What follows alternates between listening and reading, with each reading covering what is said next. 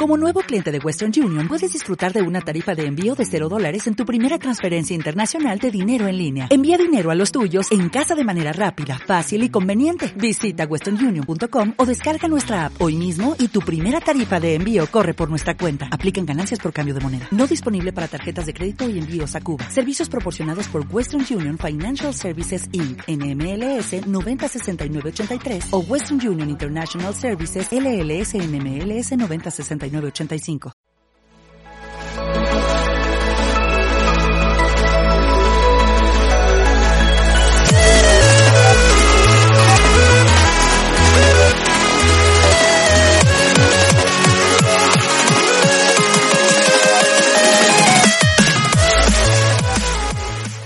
Bienvenidos, bienvenidas a este Devcast número 12. Hoy nos acompañan, como siempre, unos clásicos, pero parece que se han vuelto a animar gente que hacía tiempecillo ya que no venía por aquí.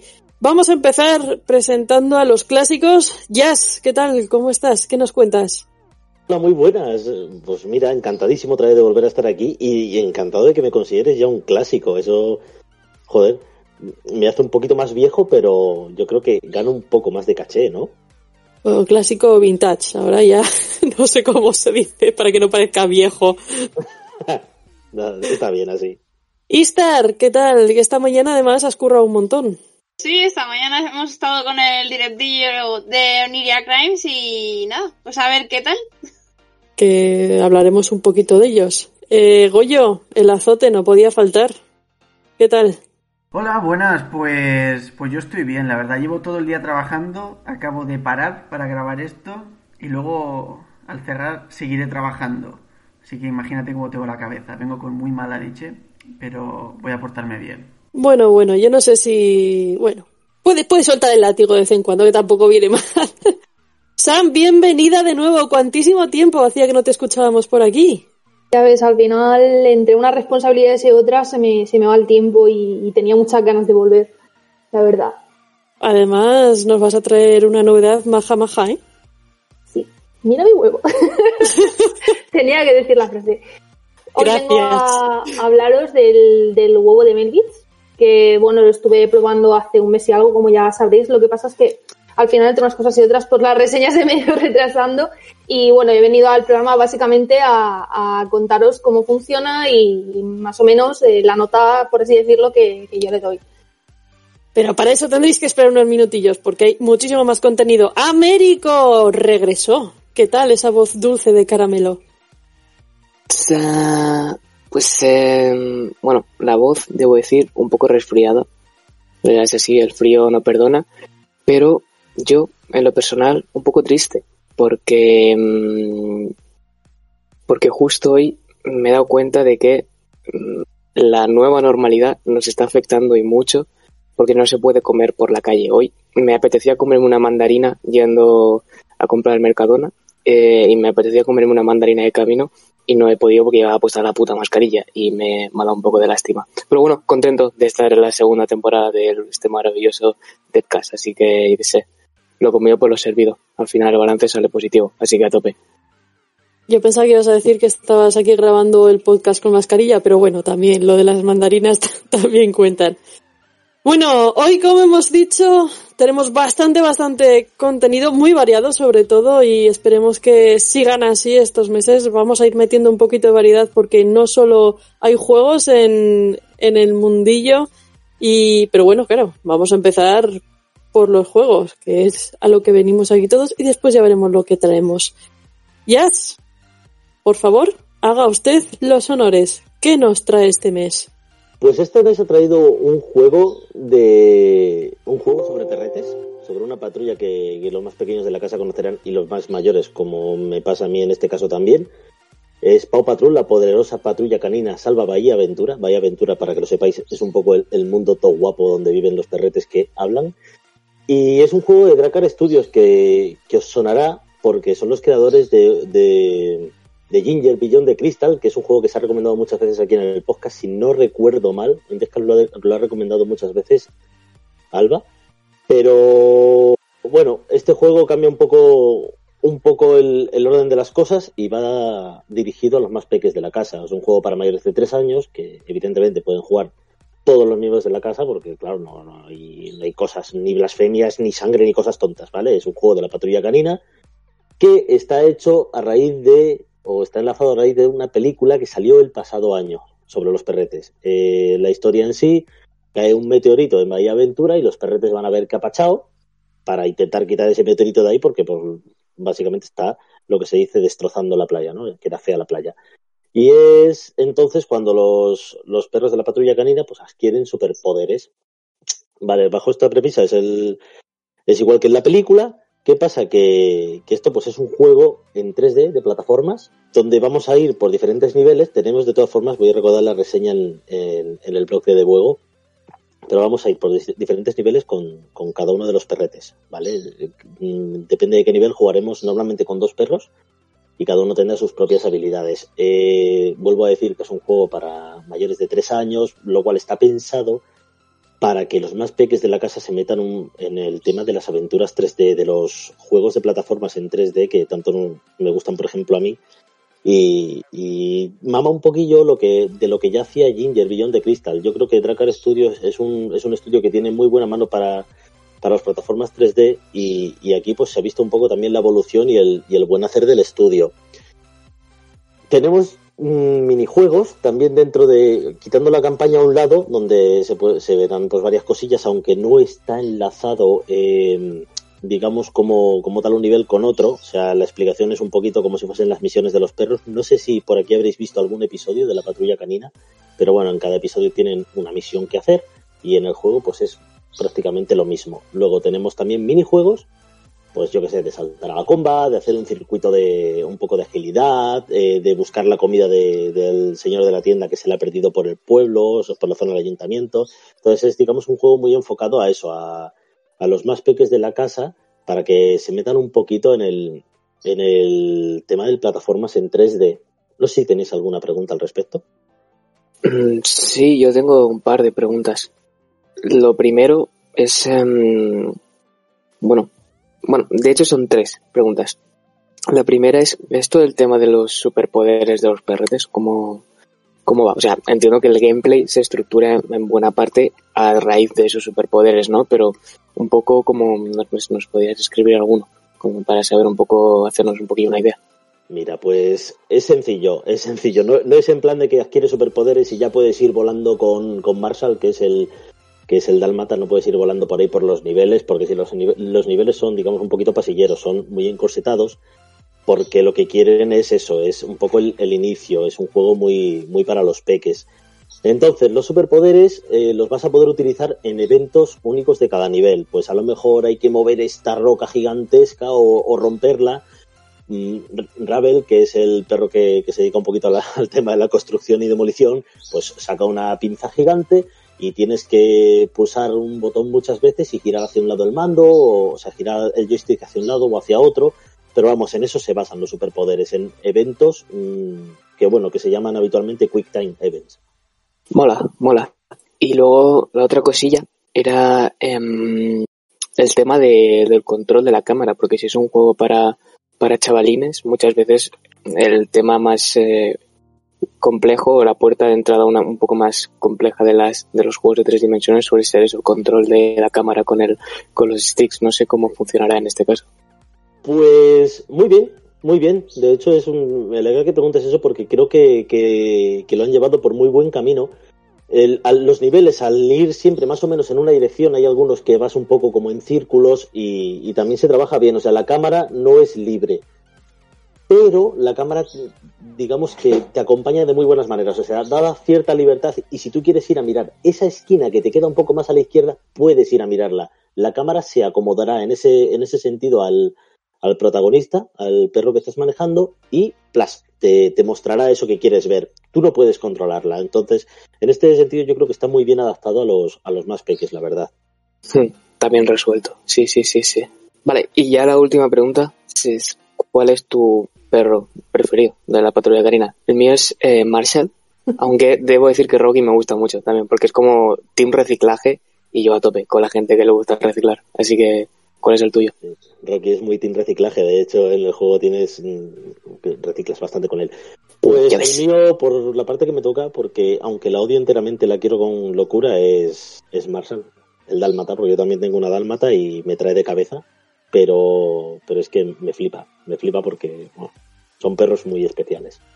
Hombre, bombero, tío.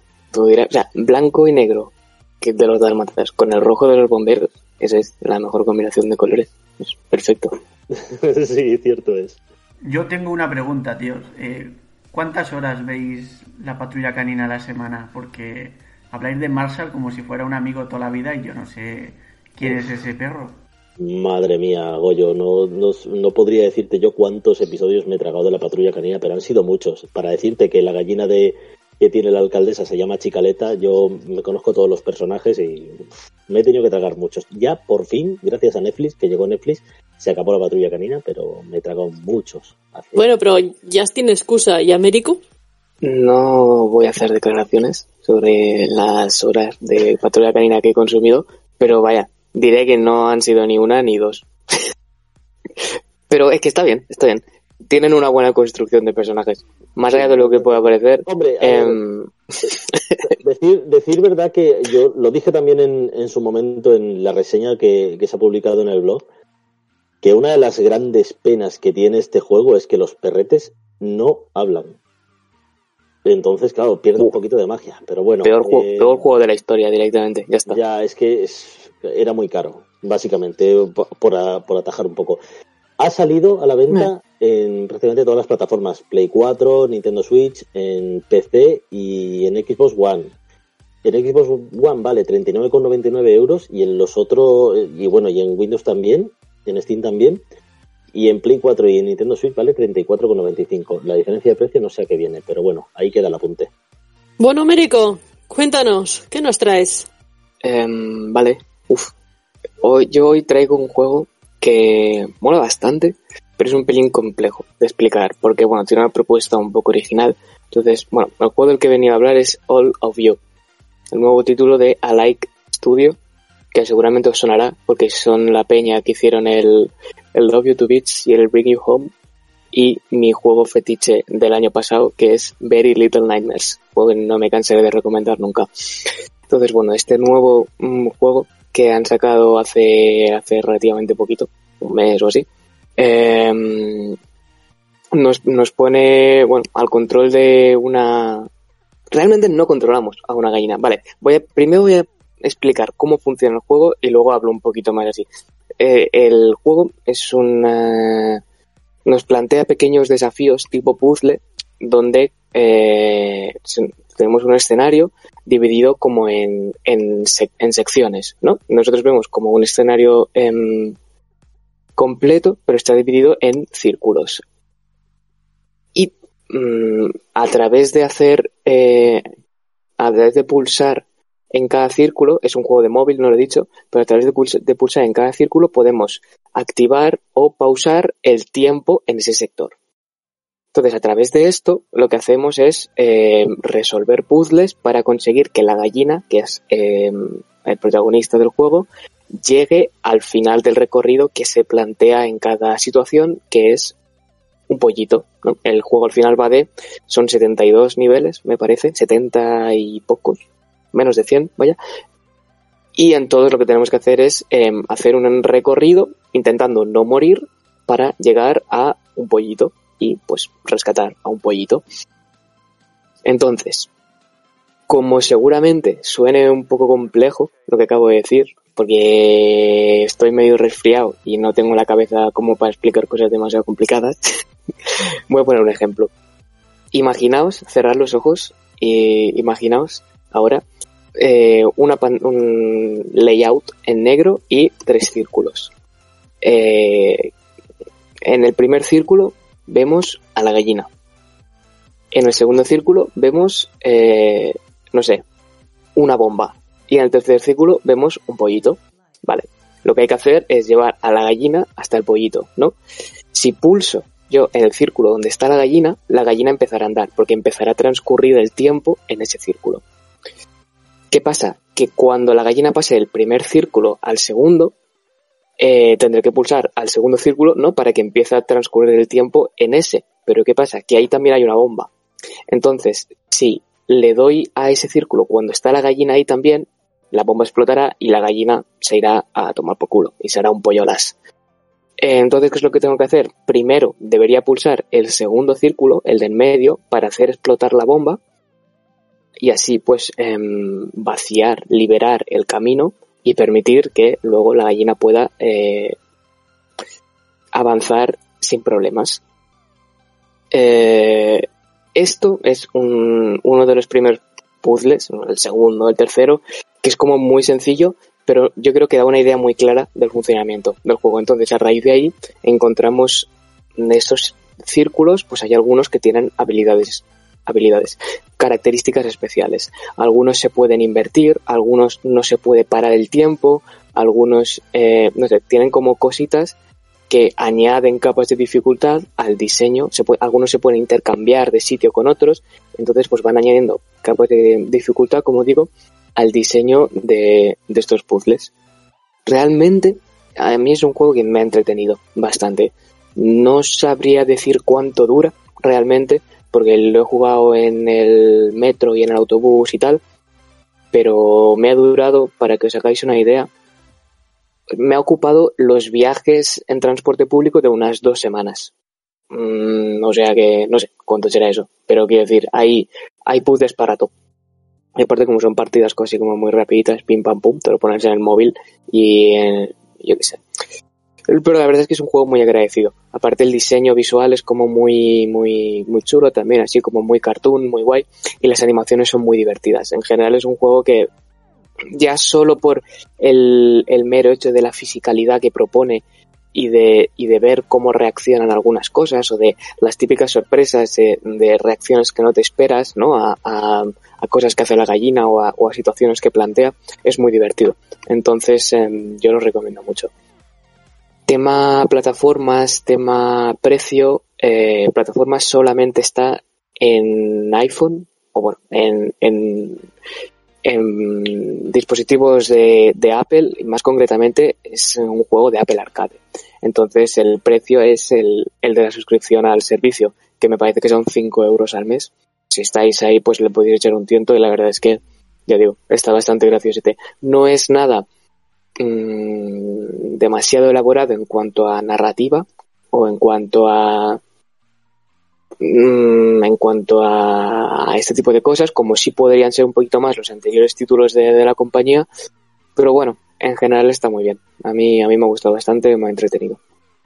No, yo simplemente que a mí el juego yo lo vi y me pareció chulísimo en cuanto a la sencillez de las mecánicas y, el arte que tiene. La música, la verdad es que no me he detenido a escuchar eh, la banda sonora, pero ¿crees que, ¿crees que la sencillez de sus mecánicas puede hacer que más gente se apunte a jugar juegos de tipo puzzle? A ver, la banda sonora, mm, debo decir que no la he escuchado, porque, bueno, me he puesto mi música y ya está. Y de hecho hay uno o dos puzzles que, que, es necesario escuchar la música porque hay como un pequeño juguecillo con eso. Entonces, eh, esas son las únicas piezas de música que he escuchado pero, pero no sé, vaya, no creo que tampoco sea mm, algo malo, no, no sé, estará bien, sin más. Y, y sí, desde luego, es uno de estos juegos en los que mm, en, los que su planteamiento, al ser como algo tan, tan sencillito, yo creo que, que puede abrir la puerta, ¿no? A, a que nueva gente descubra este, este, mm, este género de puzzles y tal. O sea, o sea que sí, no, yo solo iba a añadir que me cago en la leche, qué rabia que no salga en Android o en otra plataforma. Es que yo no tengo Apple, no, no. Qué rabia me ha dado, de verdad. Me encanta, me encanta la, movida que tiene este juego, me flipa, me flipa su, idea, me parece perfectísimo, pero no voy a poder jugarlo porque no tengo Apple Arcade. Em, un hombre sabio dijo hace tiempo a llorar a la llorería. O a pedírselo a yo, a ver si cae. Oye, aún estamos esperando la Switch. Ponte a la cola. a, llorar a, la, a llorar a la llovaría. A la llovaría. Venga, oye, cuéntanos qué nos has traído. Bueno, pues eh, hemos pasado a hablar de pollitos y gallinas. Y yo voy a hablar de ogros. Eh, hablo de un juego que se llama Get Ograte. Eh, salió el 30 de noviembre, es decir, hace escasos cuatro días y está disponible en Steam. Es un videojuego, es un videojuego desarrollado por Croix App, Croix Apps, que es un estudio compuesto por una sola persona que se llama Johan Plasencia. Y la verdad es que es un juego muy pequeñito, estilo arcade, eh, que como el anterior que he comentado Américo quizás sea más difícil de, explicar que realmente de, de, entender. En este juego controlamos a un ogro llorón que ha sido embrujado y se va transformando, cada ocho pasos que da se transforma en humano y, cada, y luego tras otros ocho pasos se vuelve a transformar en ogro. ¿Qué pasa? Que estamos en un mundo lleno de humanos y ogros. Evidentemente si somos, si somos un ogro, nos van a atacar los humanos, y si somos humanos, nos van a atacar los ogros. Es decir, siempre nos va a atacar alguien. Como en cualquier. como en la vida misma, ¿no? Y bueno, la cosa es que nosotros estamos en un tablero. Y hay muchos personajes divididos en humanos y ogros. Y cada vez que nosotros nos movemos una casilla, ellos se mueven al mismo tiempo. El objetivo del juego es muy simple. Nosotros tenemos que escapar, llegar a las escaleras que nos llegan al siguiente nivel de la mazmorra. Evidentemente tenemos que calcular muy bien los ocho pasos porque si damos el octavo paso y estamos al lado de un humano siendo nosotros el ogro, pues nos van a matar. Y viceversa, si somos ogros, eh, si somos humanos y estamos al lado de ogros, eh, nos atacan. El juego eh, es interesante como propuesta, yo me he divertido, me he entretenido pero es un juego producto de una, de una jam, es una muy buena idea, explotada al máximo, pero es muy, muy, muy corto. O sea, hay el modo historia principal tiene cuatro niveles. Es cierto que cada nivel tiene una ambientación diferente, hay una caverna, hay un mundo helado, pero son cuatro niveles. Y en cuanto le cogemos el timing al tema de cambiar de aspecto, eh, podemos completar los niveles en un minuto. Eh, por poneros un ejemplo, yo he completado el juego, he destrozado al jefe final eh, en 10 minutos y en esos 10 minutos me ha dado tiempo a morir dos o tres veces y a intentar entender la propuesta de juego.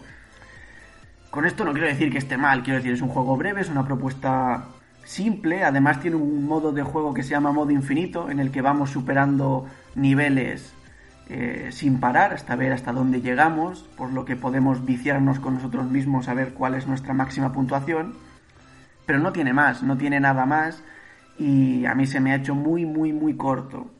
El juego cuesta 4,99, en este momento está a 3,99 solo en Steam y a ver, 3,99 es un precio bajísimo para cualquier cosa, pero teniendo en cuenta que el modo principal son solo 4 niveles, y, sabemos que Steam es un mercado un poco extraño, que dentro de Steam incluso parece que 5 euros, llegado a cierto punto, puede ser un precio alto. Yo creo que por 10 o 15 minutos de, de niveles que encima se generan aleatoriamente, cada vez que jugamos son diferentes, pero son niveles muy pequeñitos. Las mazmorras son realmente pequeñas. A mí se me ha hecho una propuesta interesante, pero me ha faltado más. Yo eh, cuando he empezado a jugar me esperaba un juego, sí, cortito, un arcade de media hora, de una hora, pero es que son 10 minutos. Eh, me esperaba algo tipo como el mes pasado Nui, que era un juego muy pequeñito, pero que tenía la duración justita, una hora, 45 minutos y te quedas con buen sabor de boca. Con Get o Get It, este, la propuesta está bien, es interesante, la música mola mucho, la música te anima a seguir jugando, pero se acaba, se acaba prontísimo y el hecho de tener un modo infinito que simplemente sea jugar y jugar y jugar y subir, subir niveles sin ningún aliciente extra, a mí no me anima a seguir jugando. Pero bueno, ya digo, ahora mismo además está de oferta, os animo a comprarlo, os animo a probarlo o al menos a echar un vistazo a algún vídeo porque la propuesta es interesante, pero creo que se tendría que haber explotado más. También eh, digo una cosa, creo que el juego es literalmente el producto de una jam. En caso de ser así, como juego de jam está genial, es excelente, pero para meterlo en Steam, quizás al modo principal tendrían que haberle metido algo más de chicha. La verdad es que eh, este tipo de juego, eh, en cuanto a funcionamiento y demás, existe desde hace mil millones de años. Quiero decir, o sea, yo creo que el que tú tengas un mapa pequeño, delimitado, con algún obstáculo, y tú te muevas una casilla y el enemigo se mueva una casilla, es, es más viejo que la tos. ¿Que le han dado una vuelta con los pasos? Pues la verdad es que, oye, sí que pinta bastante interesante. Y si es de verdad, como dices, de una jam, Jolín, es que no está nada, nada, nada, nada mal. Nada mal. Sobre todo eh, que funcione bien el, el cambio de, personaje, no por así decirlo, de, de ogro humano, y que eh, los enemigos no se líen a, a, leches entre ellos, porque claro, estamos en un mapa que va a haber ogros y humanos. ¿Entre ellos se matan o algo? ¿O, o simplemente solo van a por ti? No, están en el mapa y están además en casillas adyacentes y entre ellos no se hacen nada. O sea, tú eres el único obstáculo. Si eres un ogro y pasas cerca de ogros, eh, sale un corazoncito que indica que no te van a hacer nada. Y, si pasas cerca de humanos siendo un ogro, sale una calavera que indica que te atacan y van en tu dirección. Pero entre ellos mismos no se hacen nada, lo cual no tiene mucha lógica. Y de hecho hay niveles, hay salas muy grandes en las que hay ogros y soldados humanos repartidos de modo totalmente aleatorio. Bueno, lo he dicho, creo que es un roguelike, entonces los niveles cada vez son diferentes. Eh, solo van a por ti. Tú tienes que ver dónde están los humanos, ver dónde están los ogros y calcular si cuando llegas cerca de ellos vas a ser humano y vas o vas a ser ogro. En realidad el juego tiene cierta estrategia, porque si te vas acercando a los ogros y te transformas en humano justo al llegar y te quedas encerrado, te matan.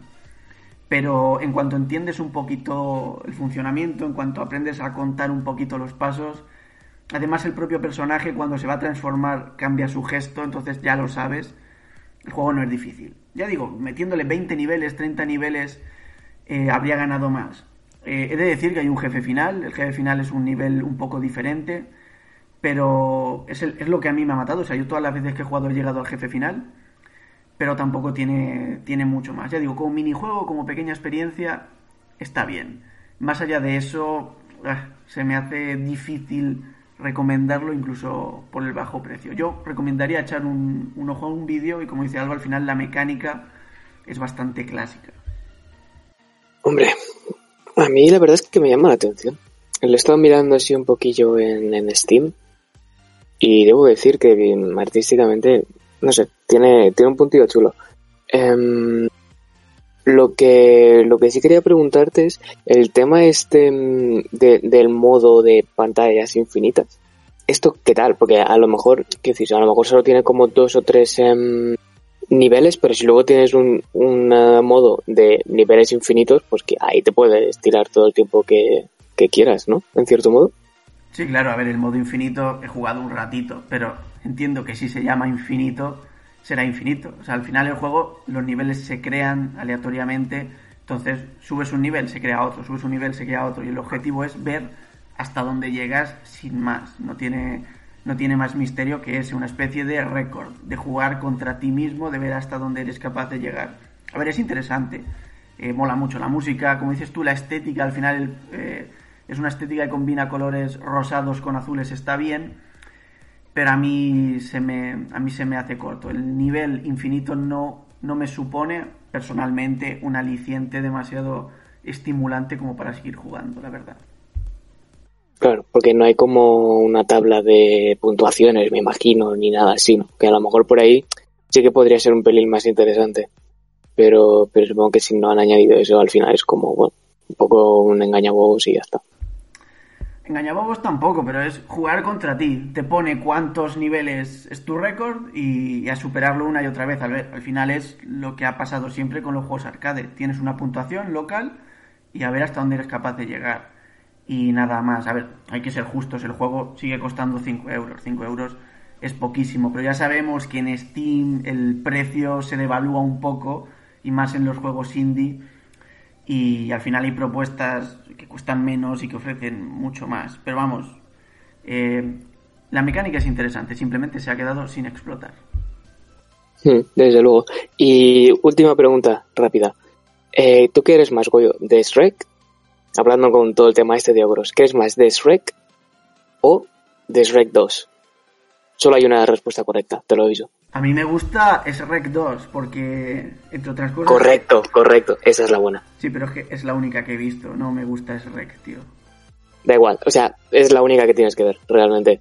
Es la mejor película de la historia. Vaya. Ciudadano Kane del siglo XXI. Esto lo digo ahora y que quede grabado. Bueno, si tú lo dices. Bueno, después de esta profunda reflexión, también nos tenemos que decir que eh, este mes ha habido dos juegos que han aumentado en plataformas, o sea, quiero decir, en, en- en plataformas que podemos jugarlos. En este caso es Sports Life Tycoon de Uplay Online, que ahora estará disponible en PlayStation 4, Xbox One, Nintendo Switch y PC.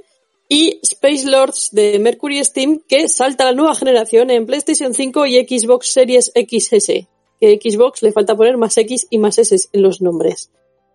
Bueno, de aquí pasamos del tema videojuego en sí y vamos a meternos con las nuevas secciones que van a ser, siempre que tengamos contenido, obviamente, eh, streaming, literatura y hardware se podría llamar, eh, aún está en desarrollo esta sección, jams o eventos y yo creo que ya bastante contenido nuevo tenemos, poco a poco, dándonos un poco de, de chance.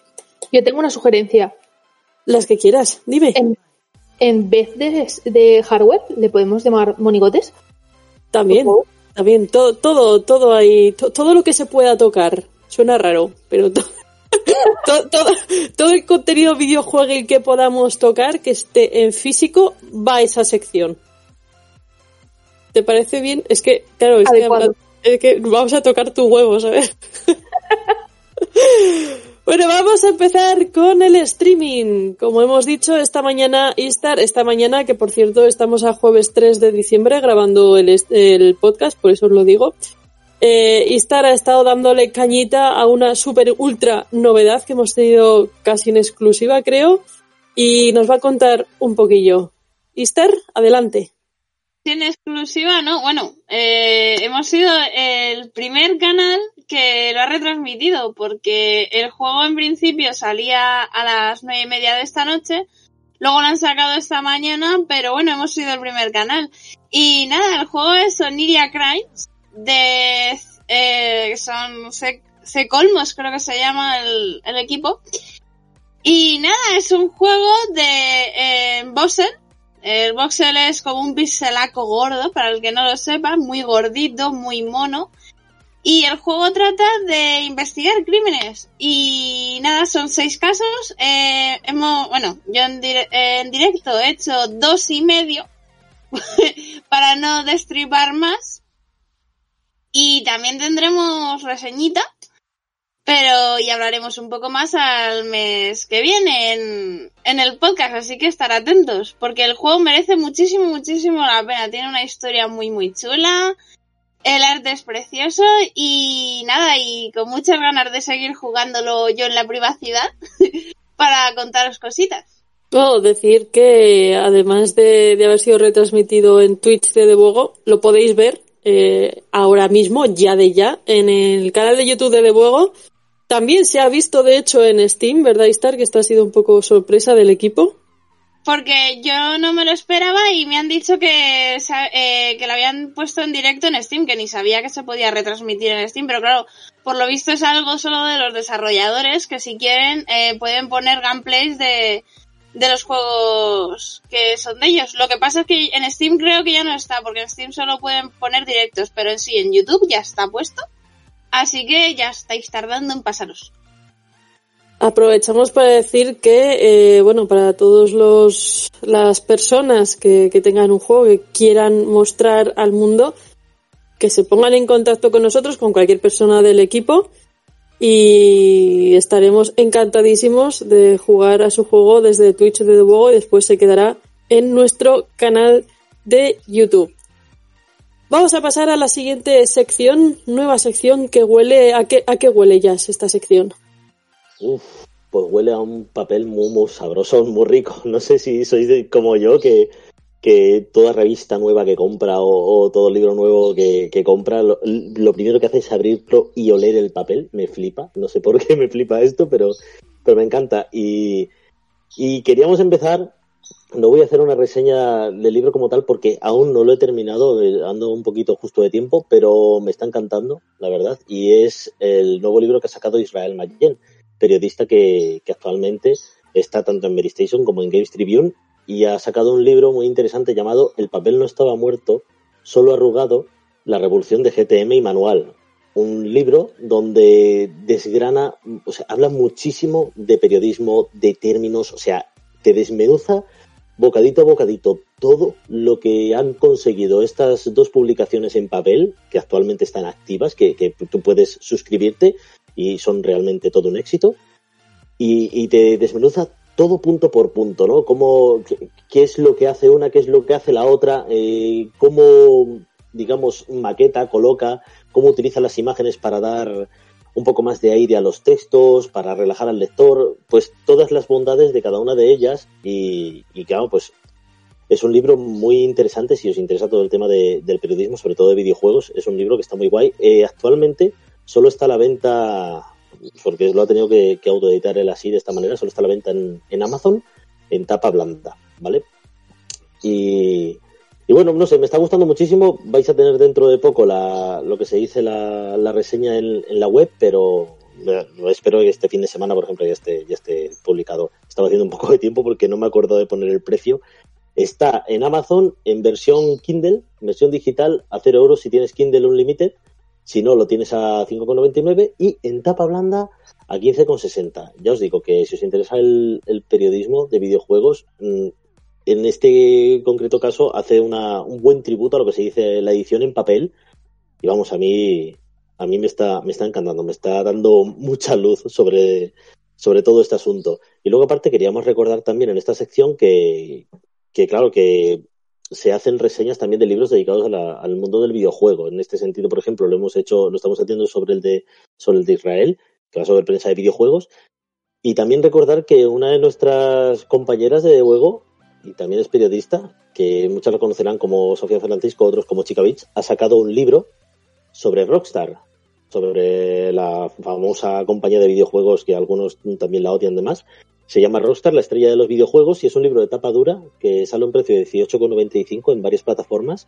Y aquí pues desgrana un poco toda la historia de, los, de los videojuegos de la compañía. Eh, me ha llamado mucho la atención esto que has dicho de que, eh, bueno, de que el libro habla de, de, cuestiones de maquetación y todo esto, porque, eh, bueno, mmm, últimamente me interesa mucho este tema y de hecho me estoy planteando estudiar algo así, rollo dedicarme profesionalmente a, a cuestiones de edición y de maquetación. Entonces quería preguntarte si tú crees que profundiza lo suficiente o se, se explaya, desarrolla suficiente este tema como para que a alguien de mi perfil le pueda parecer interesante. Sí, sí. A ver, yo por ejemplo, a ver, yo estudié electromecánica y después hice un ciclo de laboratorio de imagen. O sea, yo de periodismo tengo lo que tiene el Papa, seguramente pero creo que es un libro que, que no lo hace denso, que es, es un tema a tratar que, que, puede resultar muy denso, ¿no? Por el que habla incluso de los gramos del papel, o sea, es así de, de, de bestia, pero de una manera muy fluida. Entonces es una lectura muy liviana que, que, bueno, pues vas pillando, vas pillando muchos, muchos datos técnicos y vas pillando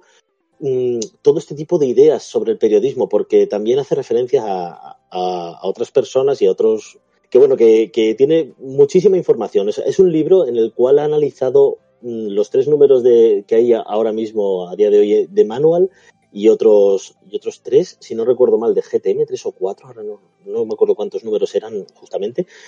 Ya, los ha analizado en profundidad, te da, te da un, un análisis muy exacto de pues, eh, la cantidad de textos sobre, pues, sobre qué estilo. Pues en críticas, en reportajes, te da también hasta la cantidad de, en porcentaje de cuántas, cuántos tipos de fotos y qué tipo de fotos se han utilizado o qué tipo de, de imágenes se han utilizado de capturas de pantalla, por qué se usa esto, cuándo se ha usado. Pero es lo que te digo, parece muy denso, pero en realidad es un libro que, que, que lo estoy leyendo yo y, y, me, me, está enseñando muchísimo. Es que estoy, estoy alucinando, ¿no? Todo lo que estoy aprendiendo. Me parece, ya te digo, me parece una lectura prácticamente obligada a todo el mundo que le guste el tema del, del periodismo y el periodismo sobre videojuegos. Si quiere conocer más sobre lo que se dice el fenómeno de, de Games Tribune, de GTM y de Manual. Y recordar que, se hacen reseñas tanto de, libros, en este caso como ha sido el de Israel, de, en, edición PDF, EPUB, o sea, en digital, pero también se hacen se hacen reseñas sobre li libros en, en, versión física, o sea que se nos puede enviar la reacción para hacer una reseña, hablar del libro estupendamente, vaya. Yo quisiera hacer un pequeño apunte antes de pasar al, a la reseña del, huevo, y es que eh, hay un detalle que a lo mejor la gente no suele caer con, con este tipo de revistas, y es que además de mmm, tener un valor periodístico, eh, por lo que comentabas del gramaje de papel, la maquetación, el, la atención al detalle, es que eh, cuando tú te compras una revista por suscripción, ¿vale? Eh, muchas veces también lo que buscas es eh, tener algo único, ¿no? Mm, algo que tengan pocas personas como un objeto de coleccionismo, por así decirlo. Mm, yo no sé si, habéis, si soléis mm, ver los tweets que comparten tanto GTM como manual, pero hay muchísima gente que pues mm, cada vez que, que, puede enseña su estantería con todas sus revistas puestas en fila de manual y de GTM, de todas las que se ha ido coleccionando desde el principio hasta el final, desde que le empezó a gustar. Y es como algo que, que forma parte de, de, de, tu colección de videojuegos en general y de lo que te sientes súper orgulloso. No, no solo es que estés teniendo eso, periodismo de calidad, mm, slow journalism, como se llama eh, a este tipo de periodismo, porque es, porque es de lectura lenta, eh, reflexiva, sino que es bonito, ¿no? Es algo bonito que tener en tu estantería y, y, y que, que, lo ves y te, y, y, te gusta, te gusta lo que ves. Eso es, es, es mucho más que. Es, yo diría que es mucho más que periodismo, sí. Sí, efectivamente. Es, es, un, es tener una lectura mucho más reposada. O sea, ten en cuenta que son revistas atemporales.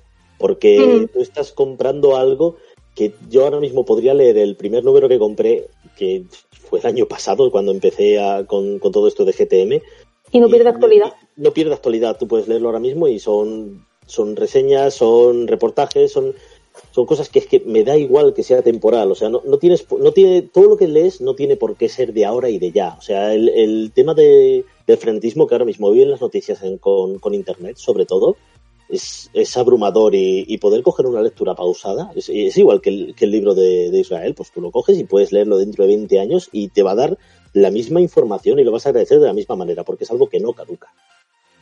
Hmm. El, la, la, revista Game Report creo que también hace un poco esto, ¿no? Sí, y sí, lo de, pasa, Game Report está un poquito paradita ahora, pero sí también hacen, hacen el slow journalism que, que comentaba Sam. Qué guay. Yo creo que son dos tipos de periodismo que tienen que aprender a, o sea, aprender a convivir, ¿no? A apoyarse el uno al otro y, y que la gente sepa que son igual de necesarios. O sea, eh, yo comprendo que ellos han conseguido sobrevivir gracias a eso, pero también, por otro lado, mmm, creo que debería, o sea, debería concebirse como eso, como dos partes de un todo, ¿no? Igual que apoyas al, al, periodismo lento de sentarte un fin de semana tranquilamente a leer, que también se apoya al otro, ¿no? Al, al que es más inmediato, más de noticias. Y más de un reportaje que a lo mejor tiene actualidad solamente esa semana porque está relacionado con, yo que sé, X venta de una empresa que ha sido súper importante. No sé, es, es un sí. tema súper complejo que yo creo que estaría súper guay poder hacer una especie de monográfico para abarcar todo esto con, con gente como, como el director de, de, manual, de GTM. Yo dejo caer la propuesta por si alguien quiere, porque estaría súper chulo. Dejas caer la propuesta y te pones en la punta de la lanza. Yo te podría acompañar en ese caso. Venga. Siempre, que, siempre que, que, me coincida bien, desde luego que estaría encantadísimo porque son es, es un melón muy grande abrir y, y daría gusto hablarlo tal y como se leen sus proyectos, ¿no? Con, con calma. Sí. Bueno, ya con esto ya termino. Eh, pero bueno, sí. A mí me gustaría comentar eso, que muchas veces es muy interesante leer este tipo de cosas, precisamente por eso, porque son artículos que no, que no caducan, ¿no? Y aunque sean estrictamente análisis de un juego, en plan, yo qué sé, me invento, del God of War, pues eh, bueno, pero lo enfocan de una forma muy interesante que lo, es como que entre comillas lo descontextualizan de, del entorno para hacerlo como un poco al vacío y que ese producto se pueda consumir en cualquier momento.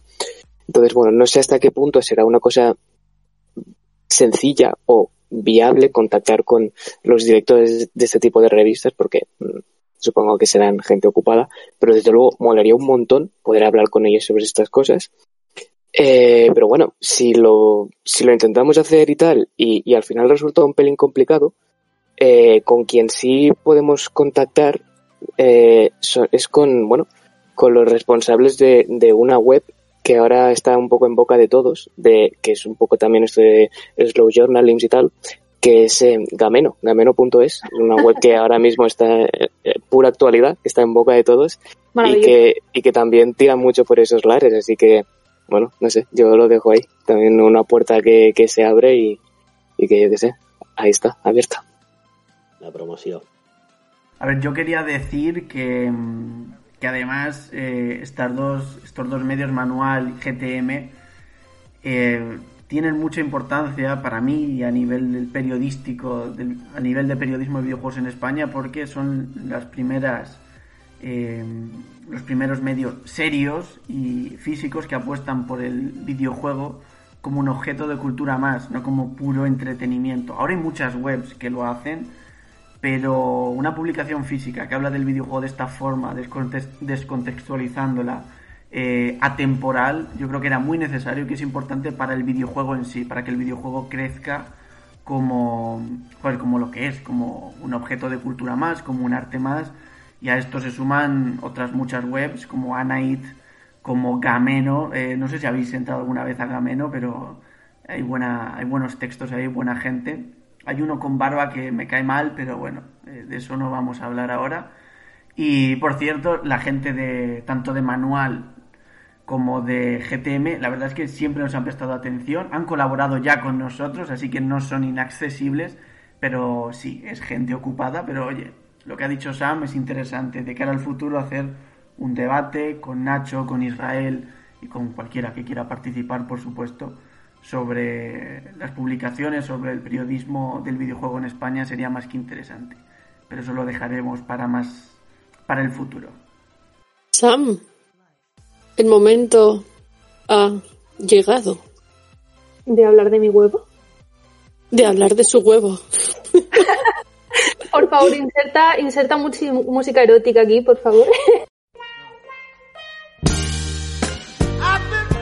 Bueno, eh, como ya sabéis y he mencionado al principio, eh, pude, pude probar el Melvitz Pod hace un mes y algo.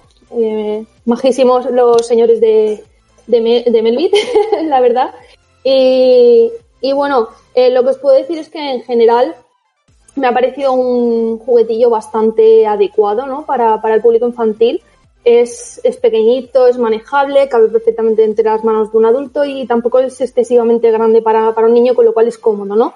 Y además es, es seguro, ¿no? En el sentido de que mm, no se rompe fácilmente, no tiene ninguna pieza chiquitina que se pueda soltar. Como mucho sí que es cierto, os diría que mm, justo debajo donde tiene la, la apertura del USB, igual tiene una, como una, la, típica tapilla esa de, de que tienen muchos juguetes, que quizás, pues a lo mejor podría, podría acabar soltándose, pero yo creo que le costaría, es, por así decirlo, seguro, ¿no? Eh, la verdad es que es, o sea, es sencillo, ¿no? Porque obviamente tú tam- tampoco le vas a meter mucha comple- complejidad a un juego para niños, pero creo que da lo suficiente para ser entretenido y que, que el crío o la cría no se canse a la, a, la, a la primera de cambio, por así decirlo. Sí que es cierto que eh, a la hora de, jugar con él con los, y tener en cuenta los sensores y todo eso de frío-calor, la distancia con el móvil para usarlo, porque fu- funciona con una aplicación especial que no es el juego de siempre, eh, tiene unas pequeñas deficiencias, por así decirlo. Porque cuando yo estuve probándolo, que lo estuve probando bastante, hasta me lo llegué a llevar a la cama para darle calor, lo que pasaba es que muchas veces eh, le costaba, ¿no? Tú lo, se supone que tiene un tiempo de incubación para pasarlo de, de semilla a, a pequeño y de pequeño a adulto, ¿no? Y, en adulto ya es cuando coges como su estado final, ¿no? De, de, Melbit bueno o de virus. Eh, pues lo que pasaba muchas veces, a mí me llegó a ocurrir que, por ejemplo, está- lo estaba incubando con calor, lo tenía, lo tenía puesto contra el pecho, totalmente apretado, y aún así eh, seguía sin detectar el grado máximo de calor, que son como dos barritas a un lado y dos barritas a otro, ¿no? Y te lo va midiendo todo el rato. Creo que el primer rango es de un, o sea, de, semilla a huevo pequeñito, creo que es eh, un minuto o algo así, y luego el otro son unos seis minutos pues no lo notaba bien. Y, y muchas veces eh, me salía algo totalmente contrario a lo que yo quería, ¿no? Lo que estaba esperando. Los que sí funcionan bien son los, sensores de, oscuridad y luz, diría que es donde más han afinado, pero los otros se quedan un poquillo, un poquillo tocados. Mm, Lo que pasaba es que a veces me llegaban a, o sea, precisamente por ese, por ese fallo, eh, si tú no le dabas las condiciones adecuadas te podía llegar a salir un virus, ¿no? El, el virus lo que hacía es, o sea, cuando tú lo sacas al final en su estado adulto, se va directamente a Internet. Hay una zona de, de la aplicación que se llama Internet, que es donde tú mandas, eh, tú das la acción de mandar directamente a los Melbit cuando han llegado a un nivel máximo para que cuiden Internet, porque son los bichitos que cuidan Internet, y los virus como que se fugan, ¿no? Una vez salen del huevo. Y mm, básicamente las opciones que tienes para cuidarlo también yo creo que son bastante completas porque les puedes dar de comer, tienes que estar pendientes de su estado de ánimo, eh, a todos les gusta lo mismo, se alegran si les pones complementos que vas desbloqueando conforme vas haciendo más cosas, eh, anima al niño a seguir jugando. Y, y, bueno, creo que está bastante bien en ese sentido, da mucho que hacer y, y por supuesto es seguro porque no tiene conexión a internet y, se puede controlar, los padres pueden controlar el, rango horario en el que el niño va a jugar, porque hay una pestaña en la aplicación que lo que permite es que el padre ponga como un horario de actividad determinado para, para los, para los. Eso significa que fuera de ese horario, por ejemplo, si yo, si yo cojo y pongo, por ejemplo, de 2 de la tarde a 10 de la noche, solo, solo podrá, los Melbit solo podrán eh, actuar en, en, ese momento. Fuera, fuera de ese horario estarán, aparecerán dormidos en la pantalla. Lo único que me chirría de eso, que en la pantalla no hay ningún pin parental que te bloquee, ¿no? Que, que bloquee al niño de, de acceder y cambiarlo como quiera. Lo que se supone también, y eso ya sí que es cierto que la documentación ya venía explicado, es que la intención es que el padre también esté un poco encima, ¿no? Cuando el niño esté jugando con la aplicación, porque le hace falta todo el rato para, para usar el huevo. Así que en general yo creo que el juguetillo está, está bastante bien, es, es recomendable, ¿no? En comparación a, a otros que hay, que en el mercado y, y estaría guay que, que la gente le quisiera dar una oportunidad de estas navidades. ¿De batería qué tal va? De batería no sé decirte exactamente cuántas horas dura, pero sí que sí que le dura bastante. A mí la primera carga me duró creo que eh, tres cuatro días. No sé, eh, depende de la caña que le des. Y, y el tema precio. Esto no sé si se puede comentar o supongo sí. Sí, sí. Eh, si no recuerdo mal, que igual me columpio 10 euros arriba o abajo, creo que eran unos 60, 70 euros, ¿vale? Aquí sí que es cierto y voy a ser totalmente sincera y supongo que eso en la empresa también lo valorarán y se habrán dado cuenta. Como los sensores fallan un poquito, o no sé si es exactamente cosa del huevo o de la aplicación, que también es cierto que cuando te alejas mucho es como que se desconecta y yo, he llegado a perder Melbits por eso, por esa desconexión de repente.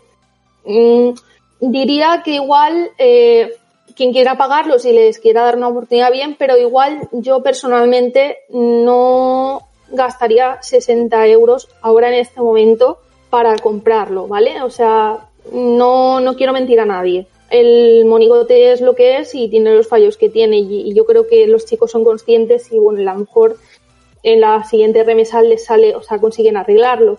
Porque además, por lo que me consta, a, medida que, que, la gente estaba, la, los compañeros de prensa estábamos eh, trasteándolo, iban sacando actualizaciones de la versión de prueba de la aplicación y todo, como intentando corregirlo. Y fueron bastante. Carlos, además, que, que hablé con él, fue bastante insistente, ¿no? Decir, oye, mira, prueba esta nueva aplicación que creo que hemos arreglado esto, mira, esto otro eh, creo que pasa por esta otra cosa. Y son bastante atentos en ese sentido. Yo tengo una pregunta. Eh, si no tienes el huevo, ¿puedes jugar a la aplicación o la ¿O aplicación... huevo sirve para criar? No, porque, porque la aplicación está específicamente hecha para que juegues con el huevo. Sin el huevo no puedes jugar. O sea, es esa parte de, del juego de Melbits. Vale, yo una última cosilla y, y si no, no, si nadie tiene más preguntas, pasamos a la siguiente sección. Eh, obviamente es un producto pensado para los más pequeños, aunque, a ver, el adulto que quiera también lo puede disfrutar. Oye, que aquí todos hemos comprado pijadillas de este tipo, me parece a mí. No, a ver, yo te lo he dicho con total sinceridad, que yo me he llevado el huevo a la cama para abrazarlo, para que mi Melvich saliera bien. si eso no te lo dice todo. El amor de Sam es que vale un valer. ¿Lo ves, ¿Lo ves resistente ante caídas o si se llegara a mojar por un casual o algo? ¿Ves que podría aguantar el trote de, de un mini monstruo? A ver, si lo tiran en el váter o en una bolsa, una balsa de agua, lo tiran desde un quinto piso, obviamente no. Pero sí que la veo bastante resistente. De hecho, yo probé a hacer, y espero que no me maten por esto, pero supongo que también serán conscientes de que lo hacemos. Eh, yo llegué a meterlo en la nevera, ¿vale? Lo dejé como media hora, una cosa así, el huevo no pasa nada, simplemente se refrescó un poco y ya está. Igual no está hecho eso para que lo sometas a temperaturas extremas, pero sí que creo que tienen en cuenta que un niño va a pensar ideas súper locas para ver si el huevo le sale así o le sale así. Recordar que la nevera no pasa nada, en el microondas sí que pasa, ¿vale? no, Metáis, no, metáis el huevo de cualquier tipo en el microondas. ¿Lo dices por experiencia? Eh, no, no, no, por lógica, sin más, por lógica.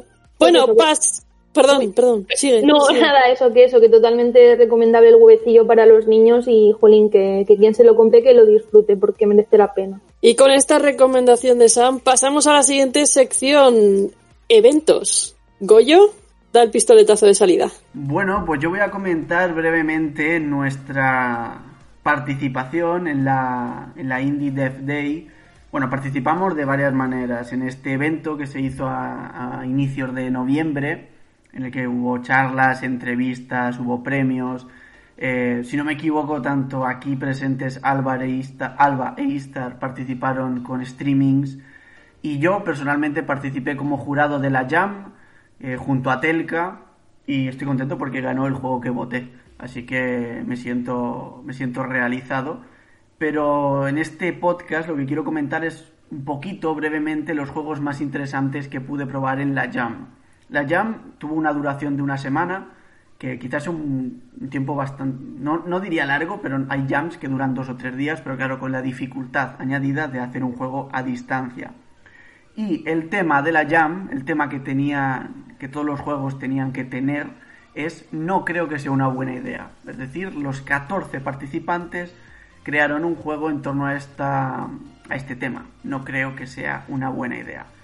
El juego ganador que me gustó mucho, que me parece que pese a ser una propuesta corta, pues lo que suelen ser las propuestas de las jams, tenía incluso cierto recorrido, cierta, eh, cierto crecimiento, cierta curva de dificultad y de aprendizaje, se llama Indie Deft Day. Este juego habla de una yaya, una abuelita, que gana, que gana un concurso, gana una, una jam, pero no le dan premio, no le dan trofeo y esta abuela pues se enfada, se encabrona y dice sí, pues voy a robar el trofeo del año que viene. Y junto a su nieto y a su hámster se deciden a robar el, trofeo de, de, la jam siguiente.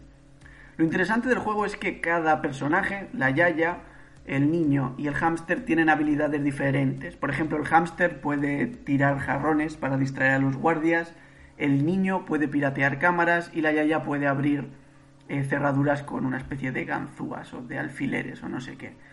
Eh, combinando estos tres poderes tenemos que atravesar ciertos niveles. Cada poder además es un minijuego. Como digo es una idea simple, es un juego cortito, pequeño, pero es una idea muy bien llevada a cabo, es una idea, es un juego que tiene un inicio, tiene un desarrollo y tiene un final, incluso dentro de sus de su pequeña duración y que es, una propuesta de Jam que si a mí me llega a durar una hora o dos horas más, lo habría agradecido mucho. Fue muy interesante, con profundidad y yo creo que, no voy a decir de lejos, pero yo creo que era claramente el mejor. Pero además de, de este juego, había otros muchos muy interesantes. Voy a comentar aquí simplemente los que más gracia me hicieron. Por ejemplo, Baby King es un juego en el que, en el que un pueblo decide poner a un niño como rey y la mecánica es muy simple. Nos dan dos cartas y en función de la carta que elijamos podremos mejorar los parámetros de nuestro pueblo. Nuestro pueblo tiene cuatro parámetros, comida, población, guardias y dinero. Y tenemos que tener siempre, mantener siempre el equilibrio en las cuatro categorías. ¿Qué pasa? Por ejemplo, hay una carta que dice alistar gente al ejército. Entonces ahí a lo mejor la población baja, pero el nivel de guardia sube. Lo chulo de este juego son las cartas, porque conforme vas jugando te das cuenta de que ahí salen cartas súper graciosas, súper locas y tienes que intentar intuir qué efecto va a provocar. Ya digo, un juego interesante, también cortito, pero eh, yo creo que fue el que voté en segundo lugar, sinceramente.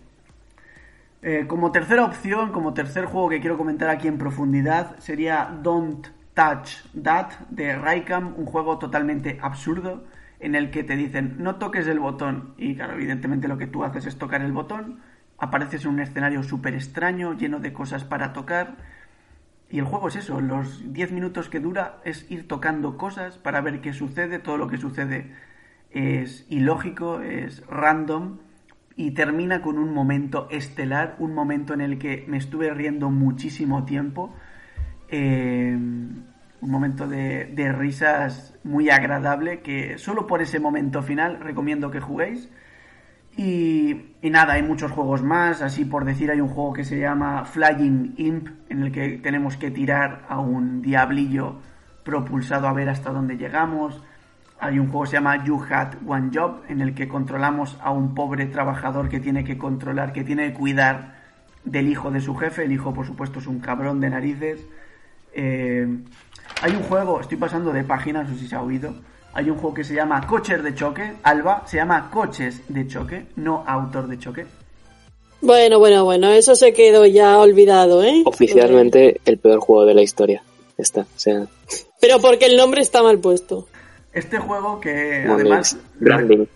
Bueno, iba a decir que este juego lo he probado solo porque se supone que si entramos varios podemos jugar a los coches de choque. Américo luego entramos. Y se llama coches de choque, pero cuando entras en el juego, en el in-game, el título pone autos de choque, lo cual a mí me perturba. ¿Qué es esto? No puedes estar allí y no puedes estar en el blanco y en el negro. O coches de choque o autos de choque. Evidentemente es una propuesta que, claro, yo cuando he entrado todas las veces he estado solo dando vueltas, escuchando el piribiri y ya está. Entonces, pues como que como experiencia es un poco descafeinada. Y además pone autos de choque y yo soy defensor de los coches de choque. Y nada, eh, ya digo, son 14 juegos, no voy a comentar aquí los 14. Eh, recomiendo que le echéis un ojo, hay propuestas plataformeras, hay minijuegos, hay un minijuego de fútbol con pistolas, o sea, todo ideas eh, pequeñas, divertidas, sobre todo graciosas, algunas mejores, algunas peores, pero vamos, una jam con bastante nivel y sobre todo divertida. Yo me he echado unas risas y creo que el juego ganador lo merecía. En general creo que la Indie Dev Day yo no la pude seguir por trabajo, pero creo que fue un, bene- un buen evento y a nivel de desarrollo de jams eh, me lo pasé bien, hubo bastante nivel y ya digo, voy a dejar en la cajetilla de iBox, bueno, vamos a dejar en la cajetilla de iBox el enlace a Itch.io donde podréis donde podéis probar todos los juegos de forma totalmente gratuita. El de los coches de choque, por cierto, podéis probarlo directamente en el navegador. Y eso es todo lo que tengo que, que aportar hoy. Al igual que Goyo estuvo como parte del jurado, De Fuego también tuvo más representación en el Indie Dev Day, eh, que por cierto les agradecemos que hayan contado con nosotros. Y Istar, ¿qué hiciste por ahí? Pues nada, eh, estuve en la mañana del domingo que, y probamos el World Soccer Striker 91, que ya os hablé un poquito el mes pasado. Elementalis de Iván Ruiz Lozano, que tenéis la demo en Steam, que es un juego estilo Zelda, hay mazmorrero muy chulo. Night Arena, que por desgracia eh, la demo no funcionaba y sigue sin funcionar porque esta tarde eh, me la he vuelto a descargar, que la tenéis en su página de Itch.io, es de Mediapolis, pero sigue sin funcionar, o sea, no, no sé por qué no, no funciona, es una pena porque el juego bastante, pinta bastante chulo, es online, es casi como un Fortnite pero en plan medieval. Y luego Recum de Nape Games, que aún no, no ha salido, está en- ahí en proceso, que lo tendréis, pues no sé si a lo mejor a principios de este año que viene o a mediados. Y nada, la verdad es que muy divertidos y me lo pasé muy bien. Yo la verdad es que también hice streaming. Eh, esta parte no me la he preparado, no me acuerdo de los juegos, me acuerdo de una llama hermosa, preciosa, de puzzles. Y qué más. Había otro chungo, claro, es que yo lo malo es que los nombres no me acuerdo, estoy quedando un poco mal. Pero bueno, eh, había uno muy chungo de una historia de, de, de, de, un hombre que tenía que borrar datos en ordenadores de la empresa y uff, era bastante, bastante chunguillo. Pero bueno, eh, también decir que eh, yo estuve presentando la parte de streamings del día 7 y 8 de noviembre. Eh, sobre todo, eh, gracias a Indie Day por contar con The Hugo, estuvimos encantadísimos de colaborar, de colaborar con vosotros y estamos a la espera de la siguiente edición. Pasamos a nombrar también eh, la Jam de Spain Game Dev 2, la segunda edición. Ya hice, realicé la entrevista, realicé una entrevista que nos explicaban un poquito el funcionamiento de la primera Jam y cómo iba siendo la segunda, que la verdad es que batió sus propios récords de forma aplastante. Había, o sea, pero no sé si 200 personas o algo así apuntadas. Una barbaridad. Eh, tenéis los ganadores en nuestro YouTube, ¿vale? Eh, había varias, eh, era una jam de, de, una semanita y las categorías eran eh, originalidad, narrativa, sonido, arte, mecánicas y después estaba la general. Siguen estando en Itch.io, ¿vale? Eh, os voy a nombrar eh, los juegos porque el gameplay entero lo hice de, de, de, estos finalistas, lo hice en el canal de Twitch de, de, que ahora está en YouTube y podéis ver todos los juegos ahí, ¿vale? Entonces, eh, os los nombro y si os interesa, es un gameplay de cuatro horas y media con todos los juegos sin parar. Y de hecho fue súper, súper interesante y agradezco a, toda la gente que participó tanto en el chat como en Discord porque hubo devs, eh, hubo personas que, que hicieron estos juegos que se pusieron a hablar conmigo en directo y la verdad es que la experiencia fue buenísima. Así que, bueno, originalidad, os lo voy a decir de tercero, segundo y primero, ¿vale? En todas las, eh, en todas las secciones. Originalidad fueron Funerarium tercero, video, videojuego segundo, glitch.io primero. En narrativa, tercero, What Lies Beyond, segundo, To Duel List y primero, David. Sonido, tercero, Duel Disco, segundo, Fantasqueros Galácticos, que la verdad es que el sonido es que de verdad, para oírlo y el primero Pentagramet. De arte el tercero fue Ojo por Ojo, segundo I Want to Be Popular, seguro que lo he pronunciado mal, es lo que hay. Y de primero, y de primero tenemos ensalada, no, primero fue Pin Battle. Mecánicas, tercero Mediepal, segundo Duelo Verso, primero Blaster Bats. Y en la general, tercero Frog Wars, segundo Prime, y primero, Like Father, Like Son. Son juegos que yo de verdad recomiendo que probéis. Están, hay algunos que están en Itch.io. Eh, hay bastantes, de hecho, Like Father, Like Son. Os lo recomiendo de verdad. Lo han ido mejorando, han ido mejorando los bugs que iban teniendo. Y creo que, no sé si lo han alargado un poquito más. La verdad es que está muy interesante. Y bueno, que agradecemos también a Spain Game Dev que cuente con nosotros y esperamos vernos en la próxima edición. Y bueno, yo creo que ha sido un podcast con mucho, mucho contenido, mucha, eh, mucha variedad. La verdad es que nos gusta bastante a todos y a todas, me parece a mí, poderos ofrecer todo esto. Obviamente, sin, sin case, sin libros, sin gente que, que, quiera que juguemos los juegos en streaming, sin gente que quiera que participemos en los eventos, no sería posible. Así que muchas gracias a todos aquellos que han contado con nosotros. Recordar, por cierto, que se me olvidaba la Funa en Sirius, que es en diciembre, pero vamos, va a ser después de que esto esté publicado. El jueves 10, viernes 11 y sábado 12 tenéis la Funa en Sirius. Hay cosillas gratuitas Así que os invitamos a que eh, lo veáis eh, vía online. Sobre todo, eventazo. Eventazo que no podía fallar este año. Indie Developer Burger Awards. El episodio 9 lo han titulado. Va a ser el día 11 de eh, diciembre a las 8 de la tarde. Se van a dar los premios Burger que son muy conocidos en la industria. Va a ser un programa en abierto, así que os invito a que les sigáis en Twitter y estéis pendientes de cómo va a ser eh, ese evento que, desde luego, las risas van a caer seguro. Eh, aprovecho también para decir que eh, en el anterior Devcast, la verdad es que metimos todo el contenido del verano, no nos dio tiempo a leer los comentarios que nos dejáis en iVoox, así que voy a aprovechar esta ocasión para leeros el, comentario de, hace dos programas que no lo leímos. Es de Eloy Castillo, como siempre, nuestro fiel escucha, que siempre nos comenta todos los Devcast. Muchísimas gracias, Eloy. Que nos dice, hola a todos, como siempre, buen programa. Estoy impaciente por ver qué nos depara la temporada 2 el mes que viene.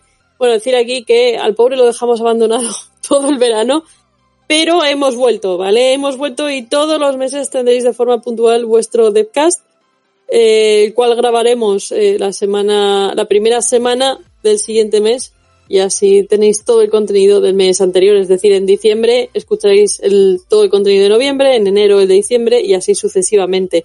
También aprovecho para deciros que en pocos días saldrá el Deadcast especial edición Navidad, así que os contaremos qué podríais regalar o qué nos han regalado. Vamos a hablar de temas así un poco moñís que no está mal en esta época del año.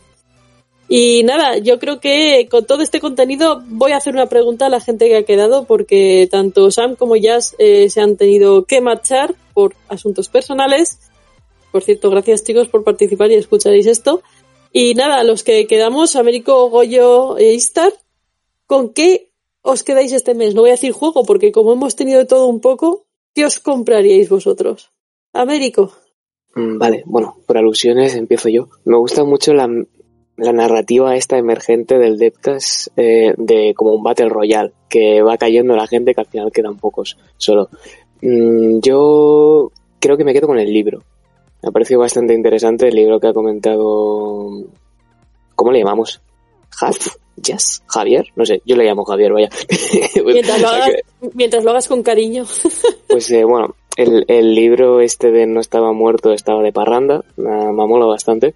Y, y, no sé, es posible que sea una de las cosas que pida para Navidad, fíjate, porque, porque creo que puede ser muy, muy guay y ahora en estos, en estos días que estamos así como más de tranquis en casa, ¿no? Pues puede, puede estar bien tener una lecturita así como para pasar el rato. Así que le voy a dar al, a la lectura, eh, a las páginas de papel.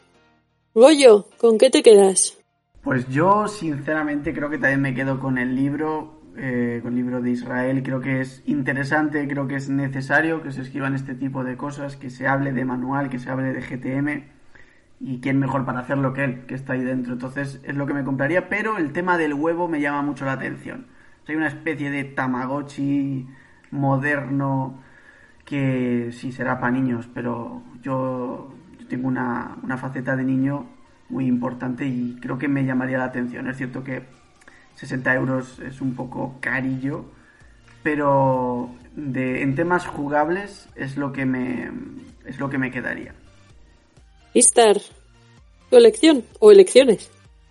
Pues yo creo que me voy a pillar el libro también para Navidades porque lo he visto muy interesante y luego el huevillo creo que me voy a esperar un poquito porque no sé, a mí me tira un poquito para atrás el precio, o sea, 70 pavazos. Y no sé, o sea, pero me mola eso de que sea como un Tamagotchi pero en plan enorme. Eso me mola bastante. Pero desde luego el libro sí que me lo voy a pillar.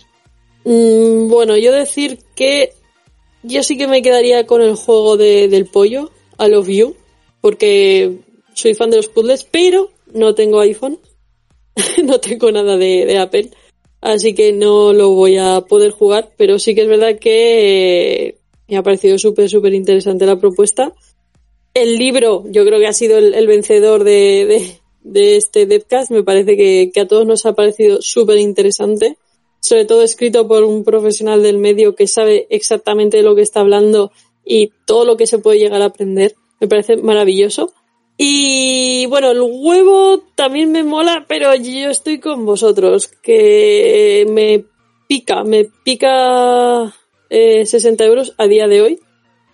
Mm, entiendo que sea un precio elevado, entiendo que es una tirada limitada, o sea, no, no, no es gente que se dedica a hacer juguetes a gran escala, por lo tanto es lógico y normal que tenga eh, ese precio. Obviamente pensad que también se tienen que llevar beneficios, ¿vale? Entonces, no solo la, materia prima importa, sino que, hay mucho más detrás. Eh, y quería aprovechar para recordaros que en nuestro canal de YouTube, esto es la, promoción, que, que, también hacemos eh, unboxings y os mostramos ediciones físicas. Así que si alguien quiere que hagamos un unboxing o os mostremos ediciones físicas, que se ponga, como siempre, en contacto con nosotros. Bueno, esto ha sido todo, ha sido intensito y, y la verdad es que da ganas de volver a ser un equipo tan grande otra vez y que podamos contar con tantas opiniones y, y, y tantas cosas de las que opinar, desde luego. Muchísimas gracias, chicos, chicas, por estar aquí una vez más todos juntos. Esperaremos al siguiente Devcast, que va a ser la edición especial Navidad. No tiene nombre definido aún.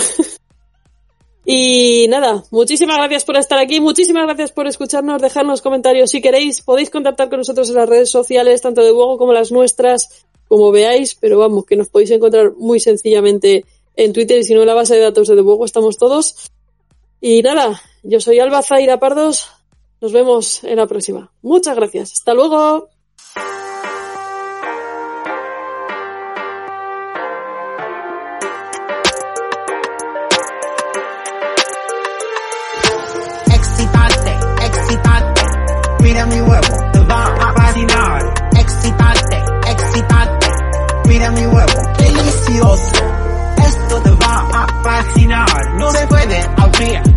No es bueno, mantiene el queso fresco, mantiene el queso fresco, es bueno. Esto te va a fascinar, no más será. Cinco segundos y listo. Excitante, excitante, mira mi huevo, te va a fascinar. Excitante, excitante, mira mi huevo, delicioso. Excitante, excitante, mira mi huevo, te va a fascinar. Excitante, excitante, mira mi huevo.